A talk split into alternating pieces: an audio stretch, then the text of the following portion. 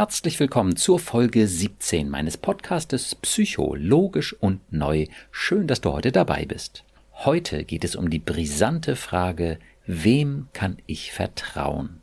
Und wen halte ich lieber auf Abstand, weil er oder sie sich mir gegenüber irgendwann zunehmend respektlos verhalten wird? Außerdem geht es um die Frage, was passieren muss, damit man vertrauen kann, nachdem ein Partner fremd gegangen ist. Die Antworten sind natürlich wieder psychologisch und neu.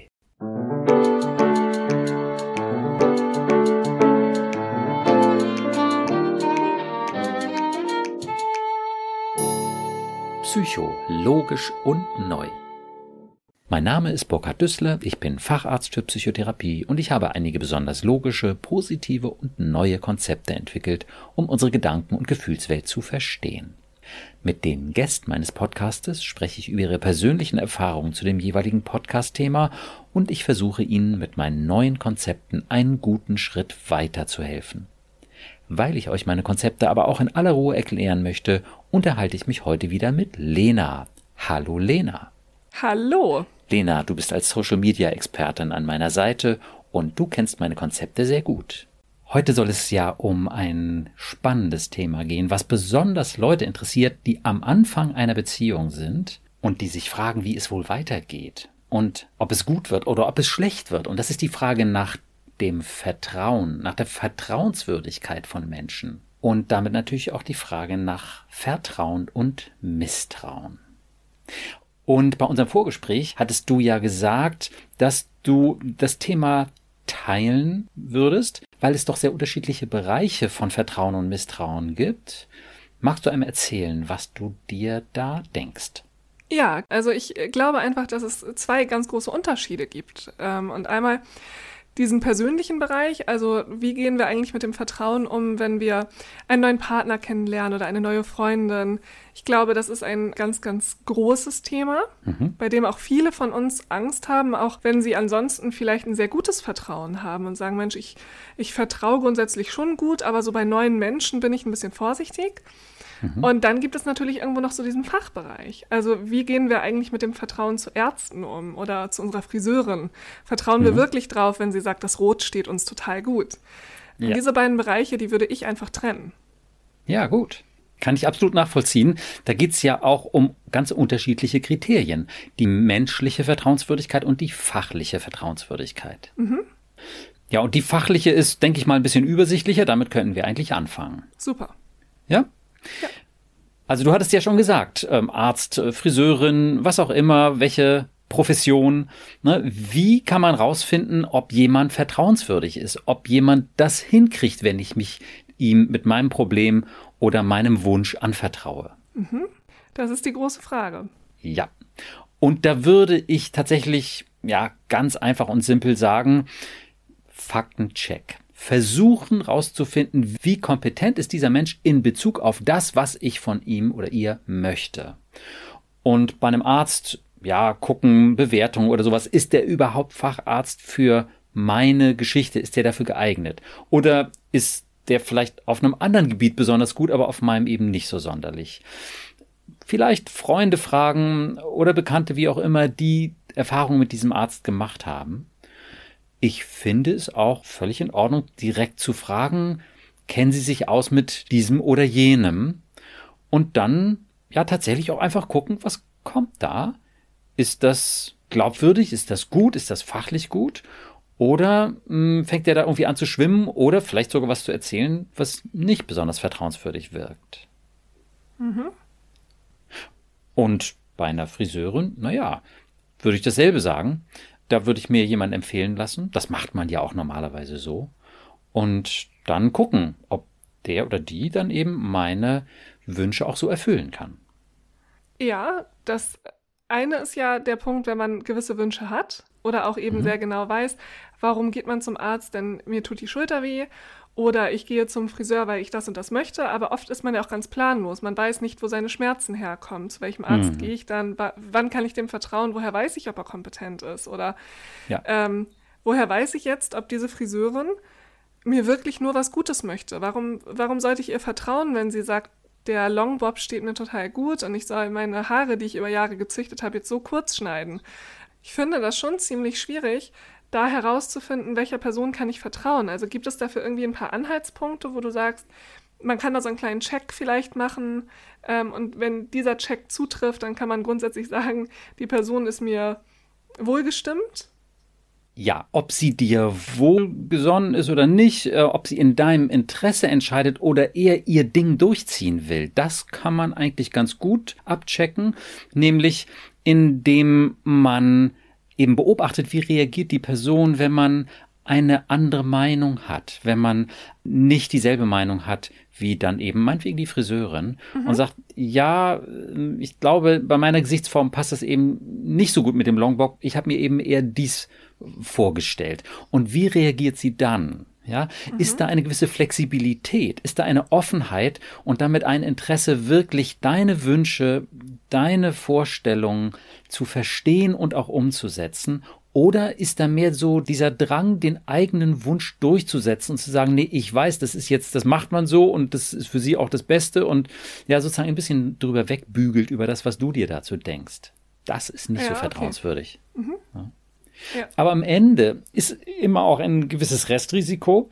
Gerade wenn es um so Geschmackssachen geht, wie Friseur, neue Frisur oder sowas. Da ist natürlich ein Restrisiko, ob mir das am Ende äh, wirklich gefällt oder nicht. Hm. Na, ist wirklich schwer vorherzusagen. Aber ja, man kann sich auf jeden Fall dem annähern und man kann eben sehen, ist diese andere Person an mir interessiert und daran, dass meine Wünsche erfüllt werden.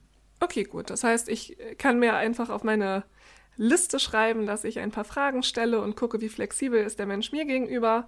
Mhm. Ist er bereit, auch Kompromisse einzugehen oder mir zu helfen und mhm. äh, mir entgegenzukommen? Und wenn er das alles erfüllt, dann kann ich grundsätzlich schon mal sagen, ich kann ein gewisses Vertrauen aufbauen ja. und ähm, dem Menschen dies in die Hände legen.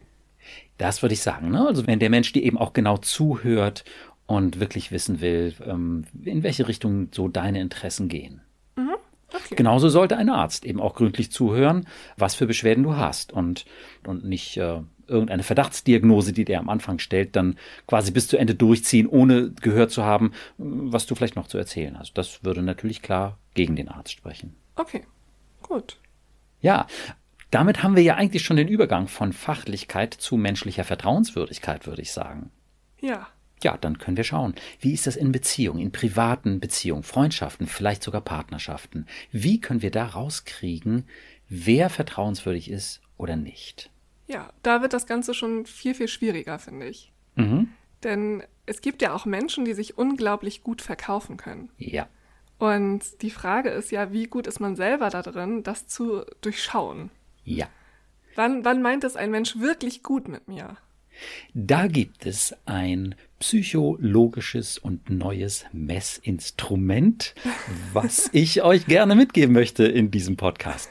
Und das ist die Respektkurve. Hört sich ein bisschen beknackt an als Wort, Respektkurve, aber das trifft es eigentlich ziemlich genau. Und zwar ähm, ist damit gemeint, wie konstant ist der Respekt, den ein Mensch anderen gegenüber hat. Und gibt es da so kleine Dellen, man macht vielleicht mal einen Spruch, ähm, ja, und man, man lacht vielleicht über jemanden, der sich äh, bescheuert verhalten hat. Und dann hat die Respektkurve eine kleine Delle, aber er holt sich dann wieder, ne? Dann sagt man, naja gut, ist halt auch nur ein Mensch oder ist mir auch schon passiert oder sonst etwas oder kann ich verstehen, weil der nun mal gerade ein Problem hat, äh, ist halt ein bisschen gestresst, äh, weiß der Himmel was. Also mit einem Verständnis ist der Respekt dann wieder hergestellt. Aber es gibt eben durchaus Menschen, bei denen sackt der Respekt ab. Wirklich. Und die sagen, was für ein Idiot und den kannst du sowieso irgendwie vergessen. Und bah, und wie hässlich sieht der aus und die ist ja völlig unfähig oder so etwas. Also wenn der Respekt wirklich abstürzt und wirklich hart über andere gesprochen wird, dann würde ich sagen, hat die Respektkurve Abstürze und wenn sich das auch nicht wieder so richtig erholt, dann wäre ich misstrauisch. Denn wenn du irgendwann die Erwartungen dieser Person nicht mehr erfüllst, dann wird er über dich ähnlich sprechen. Okay, und davon kann ich immer ausgehen, also in jedem Fall? Davon kannst du sehr oft ausgehen. Diese Respektkurve ist ein sehr zuverlässiges Messinstrument, denn es gibt eben Menschen, die häufiger mal abstürzen mit ihrem Respekt und wirklich schlecht über andere reden. Das sind bestimmte Menschen, die das tun und andere tun es nicht so. Und diejenigen, die es tun, die stabilisieren sich damit. Das kennen wir alle auch aus dem Straßenverkehr so, du Idiot, wie kannst du so bescheuert fahren? Ja, wir wissen gar nicht, wer da hinterm Steuer sitzt, aber äh, gerade das senkt auch die Hemmschwelle, irgendwie ähm, den zu beschimpfen und als mhm. Idiot zu bezeichnen. Das ist auch ziemlich normal in, in so einer Situation, kennen wir wahrscheinlich alle. Aber in persönlichen Beziehungen ist es eben schon was anderes, wenn man über jemanden spricht, den man kennt. Mhm. Dann ist es einfach eine besondere Form von Selbststabilisierung. Ich rede schlecht über meinen Kollegen, das ist ein Idiot, das ist ein Trottel, der kann gar nichts, um mich damit selbst zu stabilisieren und klarzumachen, so blöd wie der bin ich nicht. Ja? Mhm. Okay. Zum Beispiel in Konkurrenzsituationen kann es auch so sein, ne? dass, dass besonders hart über jemand anders gesprochen wird, um klarzumachen, ja, ich bin ja gar nicht schlechter als der. Ja, oder ich bin besser als der andere. Das ist eine Form von Selbststabilisierung, so zu lästern und, und hart über andere zu reden. Mhm. Das heißt, dass diese Menschen das eben öfter machen, weil sie glauben, dass sie das brauchen, über andere schlecht zu reden, um sich damit zu stabilisieren. Ein wesentlicher Vorteil dieser Respektkurve ist, dass Menschen, die sich eben über Abwertung selbst stabilisieren, das schon am Anfang einer Beziehung zeigen. Mhm. Nämlich indem sie über andere schlecht reden, um sich als besser darzustellen. Das ist ganz typisch. Wenn ich mit Patienten spreche, die eben Partner haben, die sehr schlecht und hart und respektlos mit den Patienten umgehen, dann frage ich regelmäßig, schauen Sie mal, wie war die Respektkurve Ihres Partners am Anfang Ihrer Beziehung, als es noch gut war? Wie hat da Ihr Partner über andere Menschen gesprochen? Und wie sehr hat er, das ist noch ein weiteres Kriterium, hat er auch, ich sage mal wirklich, Respekt vor Regeln? Hat er sich an Regeln gehalten? Im Straßenverkehr, Finanzen oder sonst was? Oder hat er eben auch gerne mal geschummelt, gelogen, betrogen und ähm, zu seinem Vorteil die Regeln gebrochen? Ja? Mhm. Und wenn das doch deutlich ausgeprägt ist, dann kann man sagen, mh, hm, nee, ist nicht so sonderlich vertrauenswürdig. Und vor allem kann man dann bei diesen Menschen regelmäßig beobachten, dass sie anderen gegenüber harte Worte benutzt haben, dass sie anderen gegenüber wirklich mit wenig Respekt gesprochen haben. Das ist wirklich, du fragtest nach regelmäßig, ja, das ist wirklich regelmäßig.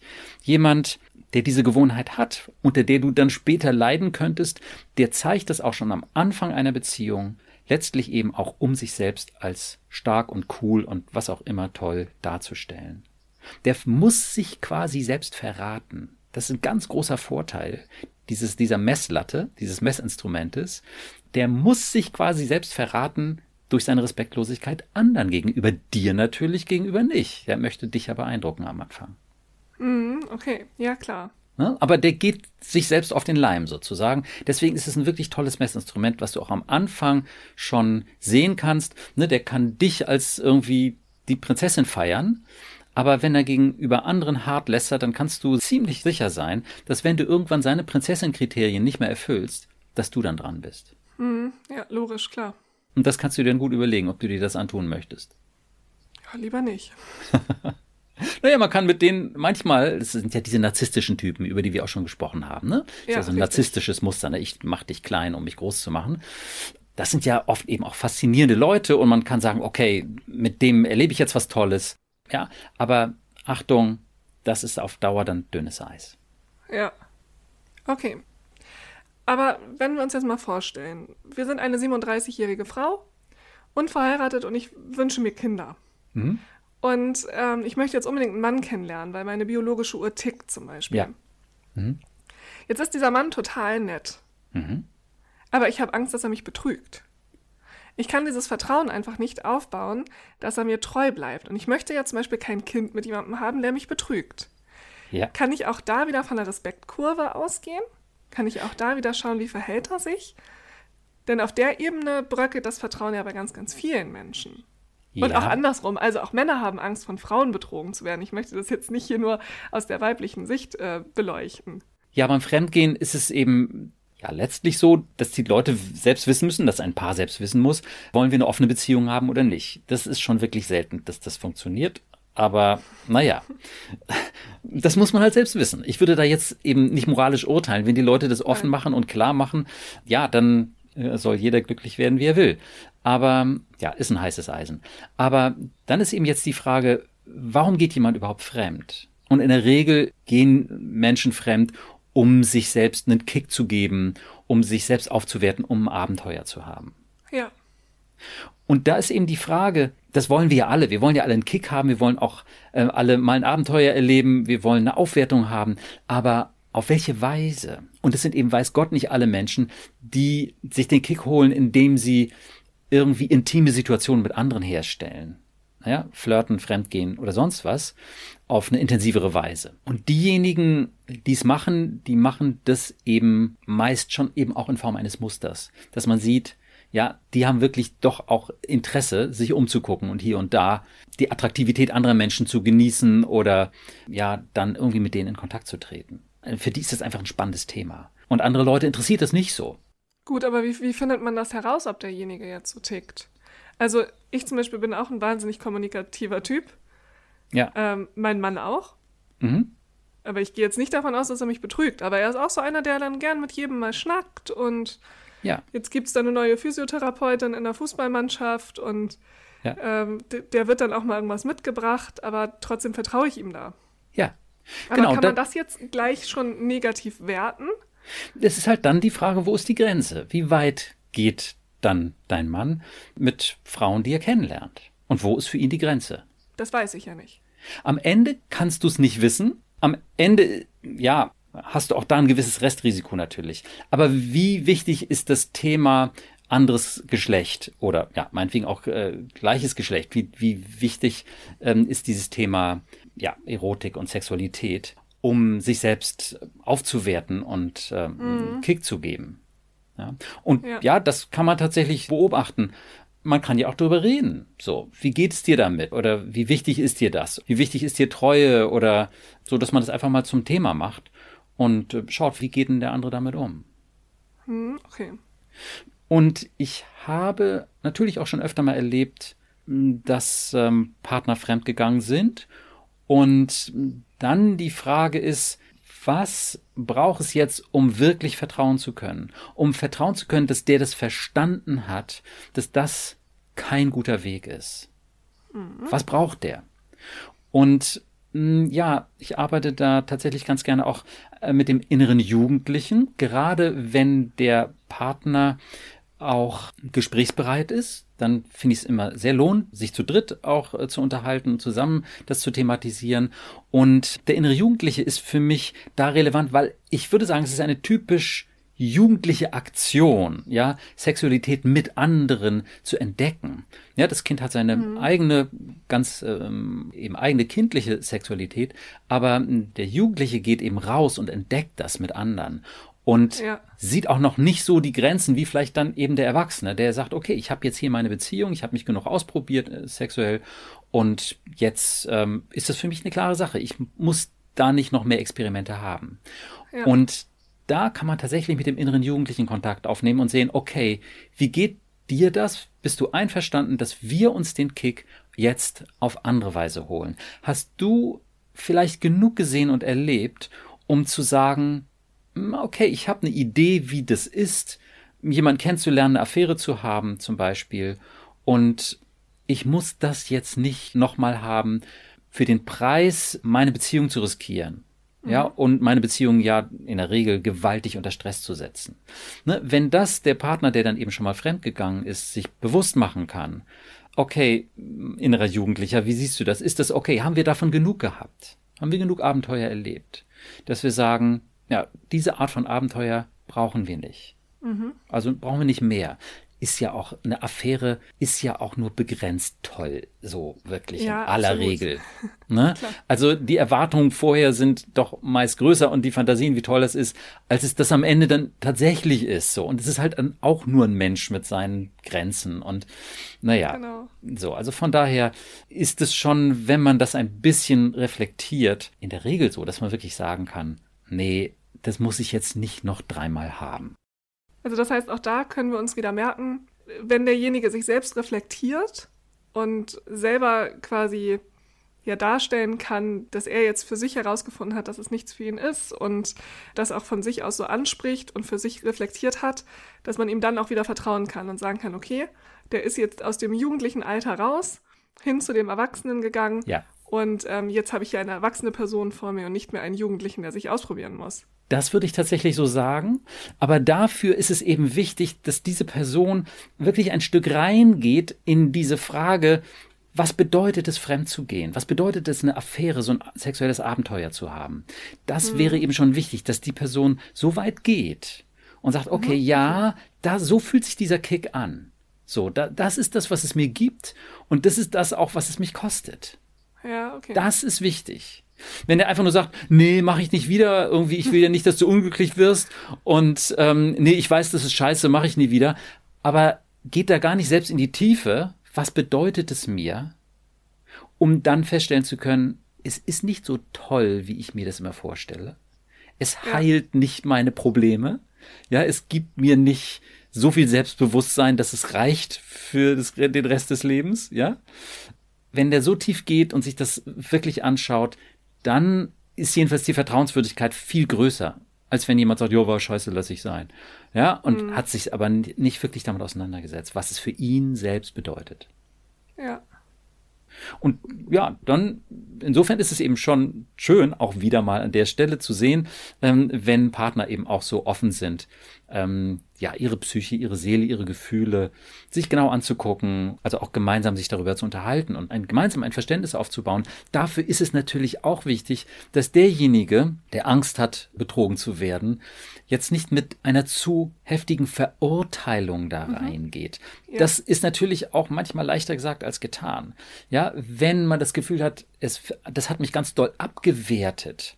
Der hat mich als Frau oder eben als Mann, hat äh, mein Partner oder Partnerin mich sozusagen abgewertet und schlecht gemacht. Und das kann ich gar nicht wieder gut machen. Ja, dann haben wir natürlich ein großes Problem, als derjenige, dem fremdgegangen wurde. Ja, klar. Und dann wäre es natürlich wichtig, das auch, sag ich mal, zu heilen, in sich selber klar zu machen, okay, der hat da so ein Experiment gestartet und das war nicht in Ordnung und ich möchte nicht, dass sich das wiederholt, aber bin ich als Mensch dadurch weniger wert? Nein, wirklich nicht. Bin ich als Frau oder Mann jetzt weniger attraktiv, weil das passiert ist? Um Gottes Willen. Und mein Partner hat mich irgendwann gewählt, weil ich attraktiv war, ja, und, und wir werden alle älter und äh, im Laufe der Jahrzehnte weniger attraktiv im jugendlichen Sinn, ja, in anderer Weise können wir durchaus attraktiver werden. Ähm, ja, weil man vielleicht nicht mehr so aufgeregt kindisch ist und, und äh, sich mehr auf Beziehungen einlassen kann und so weiter und, und sich lebendiger, selbstbewusster fühlt. Das ist ja auch eine, ist ja auch attraktiv, kann sehr attraktiv Klar, sein. auf jeden ne? Fall. Und dass wir eben so sehen, okay, das, was da passiert ist, das hat meinen Wert nicht vermindert. Ja, und es ist passiert, weil er sich halt diesen Kick auf diese Weise holen wollte. Und wenn wir uns das klar machen können, okay, es war seine Aktion, ich rede jetzt mal von einem Mann, ja, um sich zu stabilisieren, dann können wir sagen, ja, das hat mit mir jetzt aber erstmal nichts zu tun. Ja. Ich kann noch so attraktiv sein, ja, wenn der sich über eine neue Bekanntschaft den Kick holen will, dann äh, hat das mit meiner Attraktivität eben wirklich nichts zu tun. Ja. Ja, absolut. Und äh, wenn wir das für uns selbst ein Stück verarbeitet haben, dann können wir eben auch leichter in dem Sinne darüber sprechen, dass wir sagen, okay, was hat es dir bedeutet und bist du in der Lage, bist du bereit, willens, entschlossen, darauf zu verzichten in Zukunft? Weil es das eben wirklich nicht so bringt, wie dein innerer Jugendlicher in seinem Abenteuerdrang sich das so vorstellt, wie toll das sein wird, ja, mit dieser tollen Kollegin oder was weiß ich so. Nee. Ja, es ist halt auch nur ein Mensch und ähm, ja, Ja. diese Affäre würde dich nicht für den Rest des Lebens glücklich machen. Garantiert nicht. Ich meine, dazu kann man vielleicht auch sagen, das ist ein Stück auch das Wesen der Sexualität, dass es immer wieder toll sein muss, sonst würden wir gar nicht das Bedürfnis haben, uns fortzupflanzen, dann wäre ja irgendwie ein paar Mal im Leben genug. Nein, das ist darauf angelegt, dass es immer wieder toll ist. Und das heißt aber auch, dass es uns eben nicht für immer glücklich macht. Ja. Ist so. ja, und dann kann man eben gucken, was gibt's denn noch für Qualitäten, die uns auf Dauer wirklich glücklich machen können. Und dann kommen wir eben auf Qualitäten von mehr Tiefe in der Beziehung. Ja. Wer bist du und dein liebenswertes Wesen? Und dann wäre es eben auch schön, wenn der Partner eben dein liebenswertes Wesen sehen kann. Wofür schlägt dein Herz? Was begeistert dich? Dass ihr natürlich da gewisse Ähnlichkeiten habt, wo ihr beide sagen könnt, oh ja, das ist schön, das ist uns wichtig. Das sind Werte, die wir teilen und Dinge, die wir beide mögen. Und mhm. dass ihr da an diesen Stellen wieder zusammenfindet und da euch nahe kommt, menschlich. Ja. Und dann hat diese Beziehung einfach auch eine emotionale Nähe und Intimität. Und ja, das ist dann natürlich auch auf der sexuellen Ebene so, dass das euch näher bringt und dass euch das die Faszination einander äh, verstärken kann. So, ne? Mhm. Ja, das, soweit irgendwie zu dem Fremdgehen. Ne? Kann man das so sagen? Oder? Ja, absolut. Total gut. Mhm. Ich fand das so spannend, das mal so zu hören, wie man das so aufschlüsseln kann und so. Und, ja. Ähm, okay, dann wissen wir jetzt auf jeden Fall, an was wir uns langhangeln können und wie wir schauen können, ob sich jemand bekehrt hat in äh, dieser Art und Weise. Ja. Aber was passiert jetzt, wenn wir ähm, zu viel Vertrauen haben? Ja, das sind die Extreme, also zu viel Vertrauen oder das ist ein Extrem und zu wenig Vertrauen eben auch. Ne? Das sind die Extreme. Wie so oft, wenn es irgendwie um die Psyche und, und Gefühle und die Frage geht, wie wir miteinander umgehen. Ja, wo sind die Extreme und wo fangen die an und wo ist die goldene Mitte sozusagen? Genau, richtig. Also es gibt ja immer diese Menschen, weißt du, diese, ich, ich kenne es jetzt nur von Frauen, die haben unglaublich viele Freundinnen. Mhm. Und da kommen auch immer neue dazu. Ja. So, und das sind aber auch oft die, die dann ganz oft enttäuscht sind. Ja. So, und wo ist die Grenze? Also wo ist es, wo bleibt es gesund und woher weiß man, ob man jetzt zu viel oder zu wenig Vertrauen hat? da, wo es realistisch ist, um das mal so ganz platt vorweg zu sagen. Ja, also ein realistisches Misstrauen ist gut und sinnvoll und ein unrealistisches ist problematisch. Und das ist natürlich jetzt erstmal, wie gesagt, komplett pauschal. Aber wenn ich eben unrealistisch viel misstraue, dann lasse ich kein Argument und keinen Beweis gelten, dass ich vertrauen kann. Und dann wird es schwierig, wenn ich sozusagen alle Argumente, dass jemand vertrauenswürdig ist, abweise und nicht gelten lasse. Dann werde ich einsam. Das ist halt der schreckliche Preis, den Menschen mit einem zu großen Misstrauen bezahlen. Sie können niemanden an sich ranlassen, weil sie einfach eine unglaubliche Angst haben, enttäuscht zu werden, in Anführungsstrichen abgewertet, verlassen zu werden. Das ist dann eine so schreckliche Vorstellung, dass sie sich in die vermeintliche Sicherheit begeben, immer zu misstrauen und niemanden wirklich ranzulassen. Diesen Menschen kann ich nur allerwärmstens empfehlen, unsere Folgen zum inneren Kind nochmal zu hören. Weil es das innere Kind ist, wirklich auch mal der innere oder die innere Jugendliche. Aber wirklich mit dem inneren Kind kann man da so gut dran arbeiten. Das sind tatsächlich meistens Menschen, die keinen so besonders guten Draht zu ihrem inneren Kind haben, die so ihre Gefühle von Bedürftigkeit und ähm, sich anlehnen wollen und kuscheln und mal fallen lassen und vielleicht auch mal weinen und trösten lassen, so gar nicht haben wollen. Das sind dann eher Leute, die eben so hart drauf sind ne, die eben auch übermäßig misstrauen, die oft so was Kämpferisches haben. Und da sage ich immer, da wo zu viel Kampf ist, ist zu wenig Trost. Mhm. Und da wo ja. zu wenig Trost ist, ist zu viel Angst vor den scheinbar gefährlichen Gefühlen des inneren Kindes. Das kann man wirklich fast regelmäßig so sagen. Die Leute, die zu viel misstrauen, haben Angst vor den schmerzlichen Gefühlen ihres inneren Kindes. Und die, liebe Leute, könnt ihr überwinden. Hört euch nochmal die Folgen an. Euer Kind, euer inneres Kind, dein inneres Kind ist ein Schatz. Und wenn du das entdeckst, Schrittchen für Schrittchen entdeckst und deinem inneren Kind mitteilst, dann könnt ihr eine so schöne, heilsame Verbindung aufbauen. Das habe ich schon so oft erlebt. Auch Menschen, die ganz große Probleme hatten, allein und einsam zu sein. Ja, die haben so regelmäßig so profitiert, wenn sie es geschafft haben, einen guten Kontakt zu ihrem inneren Kind aufzubauen. Das ist wirklich ein Schlüssel. Dann hast du deinen Schatz bei dir und dein Schatz hat dich bei sich. Ah, herrlich. Ja, also, und es gibt auch mal Tränen natürlich und doofe Situationen, aber dann ist man da ein Stück emotional aufgefangen. Ja. Also, und dann kann man eben auch vertrauen. Dann ist es auch nicht mehr so schlimm, wenn man dann doch mal verlassen wird, wenn dann doch eine Beziehung scheitert, weil wir dann wissen, wenn wir verlassen werden, heißt es nicht, dass wir weniger liebenswert sind. mhm. dann heißt das nicht, dass wir weniger wert sind. Wir bleiben so wertvoll wie jedes Kind. Auch wir als die Erwachsenen bleiben so wertvoll immer. Und unser liebenswertes Wesen bleibt unser liebenswertes Wesen. Woran auch immer die Beziehung gescheitert ist. Vielleicht waren wir nicht so kompatibel. Vielleicht ist es ganz gut, dass die Beziehung vorbei ist. Vielleicht haben wir wie die Axt im Walde uns benommen und ja, können jetzt lernen, nicht mehr so heftig mit unseren Schutzstrategien um uns zu schlagen.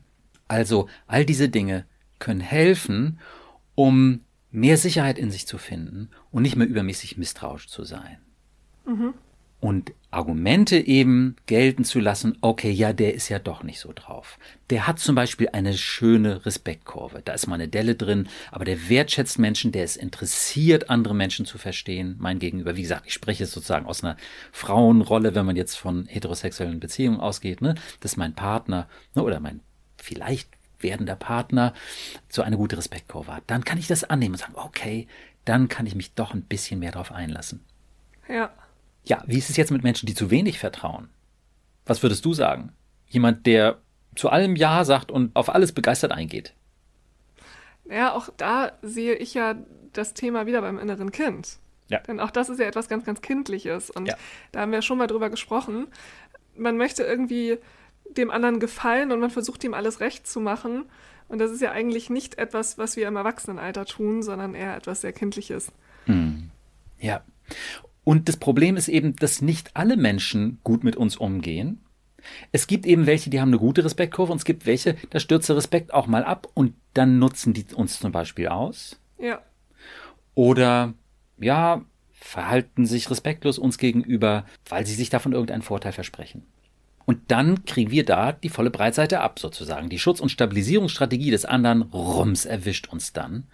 Und ja, das kann dann wehtun, wenn wir geglaubt haben, dass dieser Mensch jetzt doch für uns was ganz Wichtiges ist und voller Begeisterung gedacht haben, toll, was für eine Beziehung, was für ein fantastischer Mensch und der gibt mir jetzt meinen Selbstwert sozusagen. Mhm. Und ja, da gebe ich dir hundertprozentig recht wenn wir eben auch eine stabile Beziehung zu unserem inneren Kind haben und das innere Kind sich bei uns sicher und wohl fühlt, wir haben eine gute Basis und können zu unserem inneren Kind sagen, du bist ein Schatz in meinem Leben, egal was passiert. Wir gehen durch dick und dünn.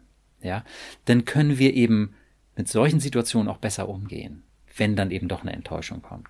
Ja. Oder wir können eben rechtzeitig misstrauisch sein und sagen, okay, das war jetzt nicht gerade so das Gelbe vom Ei. Da hat die Respektkurve des anderen doch nicht nur eine Delle, sondern schon auch einen mittleren Absturz gehabt. Hm, das ist nicht so toll. Ich spreche den mal drauf an. So, mhm. Äh, ich fand das irgendwie komisch, was du da gemacht hast, oder ich fand es nicht gut. Was sagst du dazu? Und dann gibt man dem anderen damit natürlich auch nochmal eine Chance, total gut, ne? so dazu Position zu beziehen. Und wenn der dann glaubhaft sagt, okay, stimmt, es war unfair, tut mir leid, ähm, und bereit ist, daraus zu lernen und das eben nicht einfach beliebig zu wiederholen, dann können wir sagen, okay, der kriegt wieder ein paar Vertrauenspunkte von mir. Wenn der das aber abweist und ach, dann stelle ich nicht so an und so und es war doch nur ein Spruch und was weiß ich so, ne? Dann, äh, ja, dann würde ich ihm die Vertrauenspunkte nicht geben. Dann würde ich eben eher sagen, na ja, das macht es jetzt doch wahrscheinlich, dass er das demnächst wieder machen wird. Ja. Ne? Weil er das nicht problematisch findet, das zu tun. Ja, genau, richtig. Ja. Und insofern, ja, wäre es dann eben gut, wenn wir merken, wir vertrauen übermäßig und laufen dann eben ins offene Messer rein, weil wir dann einfach schlecht behandelt werden, ausgenutzt mhm. werden dass wir daraus lernen und sagen, okay, mein Selbstwert hat es überhaupt nicht vermindert, mein liebenswertes Wesen ist absolut geblieben, meine Kompetenzen sind geblieben, meine Attraktivität ändert sich nicht dadurch, dass der sich plötzlich anders verhält. Die bleibt genauso. Aber den Quatsch muss ich jetzt nicht mehr mitmachen und nächstes Mal bin ich ein bisschen misstrauischer und ich behalte die Respektkurve im Blick. Sehr gut. Ja, gibt es dazu noch Fragen oder Ideen, die du dazu hast? Ich bin ja sonst immer eine große Kritikerin, das weißt du ja, du kennst mich ja auch schon recht lange. Und ja. ähm, es ist aber so, dass das total plausibel ist und ja. da eigentlich keine Fragen mehr offen bleiben, sondern mhm. man einfach jetzt einen guten Fahrplan hat und weiß, woran man sich so langhangeln kann und was man tun kann. Also alle nochmal in die Folge mit dem inneren Kind reinhören. Ja, und unbedingt, Leute, liebe Hörer und Hörerinnen, schaut euch die Respektkurve eures Gegenübers an. Schaut mal, wie ist die Respektkurve eurer besten Freundin, eures besten Freundes. Und wenn das vertrauenswürdige Menschen sind, dann werdet ihr sehen, dass die eine ziemlich konstante Respektkurve haben. Das ist so, das ist ein richtig gutes Instrument. Schaut natürlich auch bei euren eigenen Respektkurven. Ne? Es geht ja nicht nur um die anderen, sondern wir wollen ja den anderen auch gute Partner und Freunde sein. Schaut auch, dass eure Respektkurven nicht allzu sehr abstürzen, dass ihr Verständnis aufbringt, dass ihr euch selbst gegenüber auch respektvoll und stabil bleibt. Selbstverständlich auch. Aber das kann ich wirklich sagen, diese Respektkurve, auch psychologisch und neu, ist der Bringer. Das merke ich einfach wirklich auch bei meinen Patienten. Wenn die damit arbeiten, dann kommt da plötzlich eine ganz andere Klarheit in dieses Thema. Gut, ja, dann würde ich sagen, Lena, haben wir dieses Thema Vertrauen und Misstrauen so erstmal besprochen. Richtig. Wenn da noch von euch, liebe Hörerinnen und Hörer, Fragen kommen, herzlich gerne. Die greifen wir dann sehr gerne auf oder beantworten sie euch im Internet. Genau. Also schreibt gerne weiterhin Nachrichten bei Instagram, bei Facebook oder auch über die ganz normale Homepage. Wir freuen mhm. uns über alles, was ihr da schreibt und kommentiert und versuchen alles schnellstmöglich zu beantworten. Genau. Schön. Dann sind wir soweit und ich bedanke mich wieder bei dir ganz herzlich, Lena, für unser Gespräch. Danke, dass ich dabei sein durfte und bis zum nächsten Mal. Ja, bis zum nächsten Mal. Tschüss. Tschüss.